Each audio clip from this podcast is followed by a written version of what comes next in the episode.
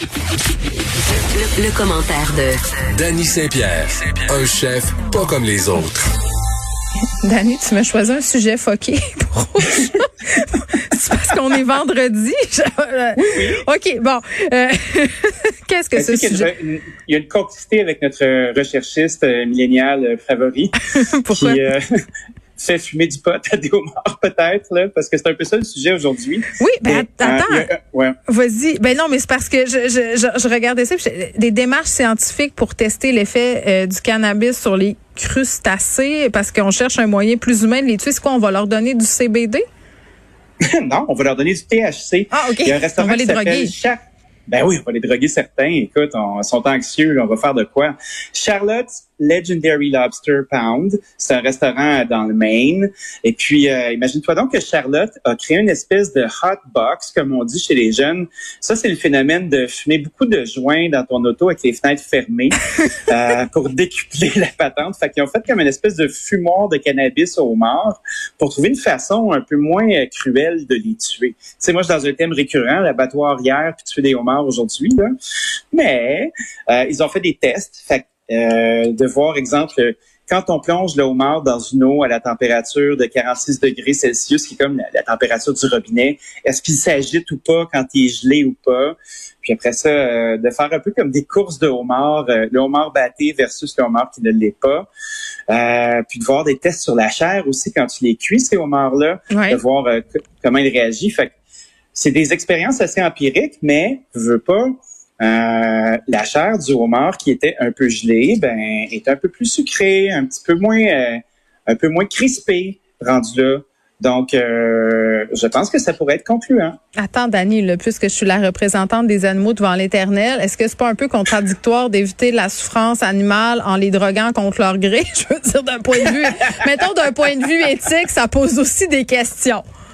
Ben déjà de les capturer pour les tuer, les manger. Euh, si on part de ta prémisse, euh, on fait mal en partant. Fait que oui. je me dis tant qu'à faire aussi bien rigoler un peu. mais, ok, mais attends, là, on, on, rit avec ça. Puis moi, j'ai toujours, euh, moi je les fais cuire les homards vivants. Là, la, la, bonne vieille technique de leur plonger la tête la première dans l'eau. Puis bon, qu'est-ce que tu veux, c'est épouvantable. Puis ils meurent. Des fois, avant de les mettre sur le barbecue, je les poignarde dans la tête avant. Bon, on s'excuse, trigger warning de violence envers les homards. Mais à ben, chaque fois, non, mais à chaque fois, j'ai mal au cœur, Dani.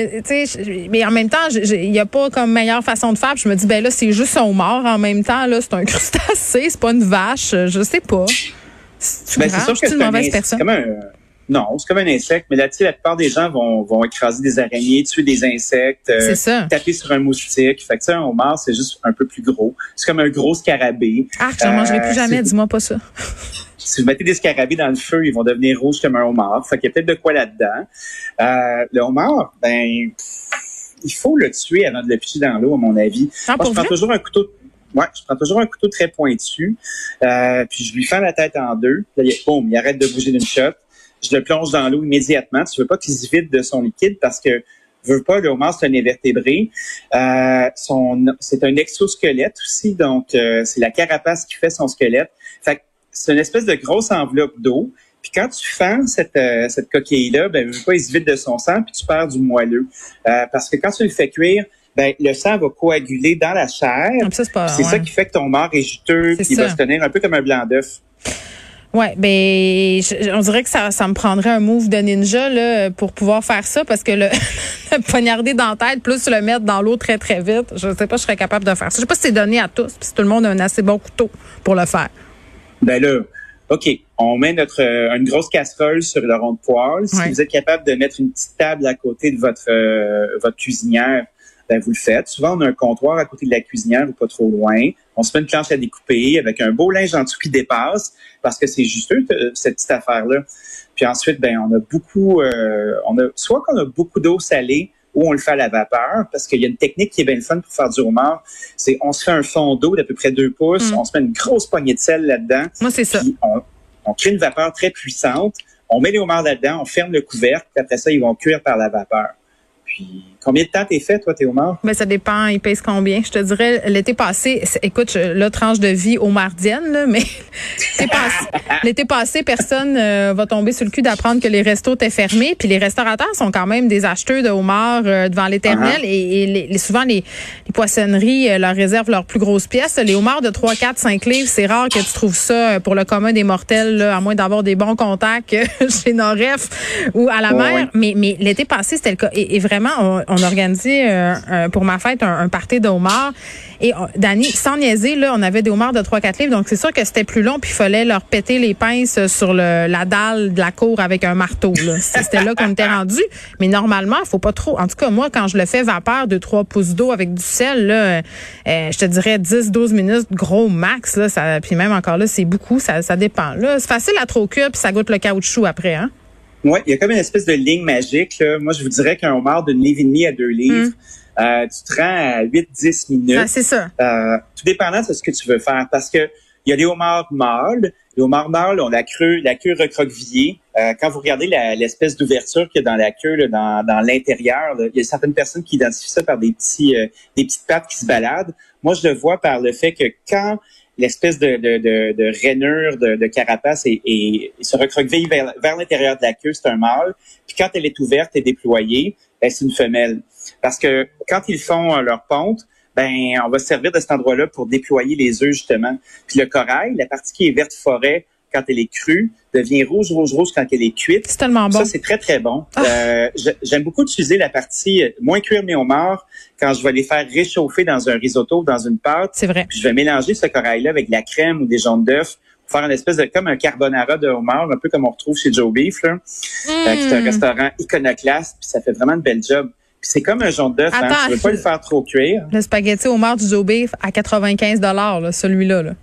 Je sais pas, euh, moi, quand j'y allais dans le temps, il était 50. Oui, mais là, moi, je suis allée vendredi passé, puis c'était 95. Ben voyons donc, c'est fucked up ça. il y ben, avait combien de homards dans ton spaghetti? Je pense que non, mais moi je l'ai pas commandé euh, parce que j'étais avec un pas mangeux de pâte euh, allergique au gluten comme tu le sais. Mais ça avait l'air d'être économe. Il disait non au resto Pierre-Yves est zéro économe ça qu'on se chasse ça de l'idée. Non, c'est ça ça disait une livre et demie de homard dans mon souvenir. OK. Ben, c'est quand même très cher. c'est beaucoup de homard parce qu'une livre et demie de homard, c'est pas un homard d'une livre et demie. C'est ça, exactement. C'est une livre et demie de homard net. Ah oui. Ça, ça veut dire que ça prend probablement. Tu parles comme Pierre-Yves, net. ah oui, c'est très net. C'est net d'impôt. la carapace. Ah, c'est net d'impoche aussi. Oui. Quand tu, quand tu le décortiques, c'est au moins 50% de perte. Tu sais, euh, tu vois, comme j'ai fait, moi j'ai fait une trentaine de homards vivants ce matin. C'est des homards d'une livre et demie. Euh, et puis, euh, je les ai fait à la vapeur. Moi, j'ai un four pour faire ça à la vapeur. Je les ai fait 10 minutes. Je les ai fait à chaud. Je les ai décortiqués à chaud. J'ai gardé toutes les carapaces sauf les pinces pour faire une belle, un beau mm. bouillon. Parce que quand tu fais du homard, tu jettes pas ta carapace d'invitation. Ben non, hérésie. Moi, je, ben non, c'est bon ça. Je l'ai fait retirer au four. Puis ensuite, euh, je l'ai mis dans une casserole avec euh, des carottes, des poireaux, du céleri, de l'oignon, du mm. concentré de tomate. Je me suis fait un beau bouillon. Puis là, demain, au resto, ben, on va faire un... On va prendre ce bouillon-là qu'on va traiter un peu comme un gazpacho avec des concombres, de la tomate, de la mie de pain, une petite pointe d'ail le côté euh, le côté bien crustacé, tout ça avec la chair de homard à l'intérieur, ça va être formidable. Oui, tu peux faire, un petit gazpacho le fun. Tu peux faire un, du risotto aussi avec ce jus-là. Moi, j'aime bien. Euh, j'ai deux affaires. Première, un premier truc, moi, j'aime bien faire le homard sur le barbecue. Là, tu le fais pas trop cuire, puis après ça, tu le sacs sur le charbon de bois. Ça, c'est délice. Oui. Puis là, mon, mon, autre affaire, c'est une question pour toi. Comme c'est vendredi, j'aime ça faire un pour ou contre. Euh, pour ou contre acheter des homards déjà cuits? Euh, je t'avoue que je, ça dépend des sources. Tu vois, comme moi, j'aime bien aller chez Falero parce que c'est dans mon quartier, Nouveau Falero, c'est une bonne poissonnerie. Euh, je sais qu'ils les font à chaque jour. Ils chargent une coupe de pièces de plus la livre. Ben, tu sais, quand, quand, quand tu veux aller vite, c'est sûr que c'est rapide à faire du homard à la maison, à décortiquer quand t'es bon, que t'es habitué. Mais c'est salaud un peu aussi. Ça beurrasse. Tu sais, euh, quand je prends mon homard chaud, puis je commence à tapocher dessus au marteau, c'est moins facile. Tu sais, quand il est cuit puis qu'il est refroidi, j'ai l'impression que c'est moins, euh, c'est moins de bordel un peu. Je suis pas contre, mais il faut qu'il soit cuit comme il faut par des pros. Ben, c'est souvent à l'épicerie qu'on voit ça dans les grandes surfaces. Souvent, quand on va dans un endroit euh, moins moins trustable que mes amis de chez Falero que je connais. Là. Euh, je mets du red tape un peu partout dans cette allégation-là. Oui, c'est ça. Euh, trigger warning. trigger warning, mais en même temps, moi, les triggers, j'adore ça. quand tu tiens une poissonnerie, tu fais cuire tes homards qui sont moins en forme ou qui sont morts. Fait qu'à chaque matin, tu rentres. Puis quand je c'était comme ça quand je travaillais à la mer, back in the days, là, tu, euh, tu arrives à la poissonnerie le matin, il est 3-4 heures du matin. Là, tu regardes dans ton vivier, là, tu fais Oh, lui il est pas en forme, il se rendra pas, lui non plus. Oh, lui, euh, ça va pas bien. C'est qu'à chaque jour, c'est pas mort depuis 8 ans. Là. Ah, c'est ça. C'est pas un fossile. Ben, oui. Ceux qui gigotent moins, là, t'es fait cuire tout de suite, t'es passes en homard cul, puis ça y va par là. Oui, bon, puis tu parlais du côté salaud, là, de faire cuire puis de décortiquer un homard pour toutes les personnes qui vont redéter euh, pour une première fois. C'est peut-être pas un bon choix de première date, quoique tu peux séparer le bon grain de l'ivraie. c'est clair.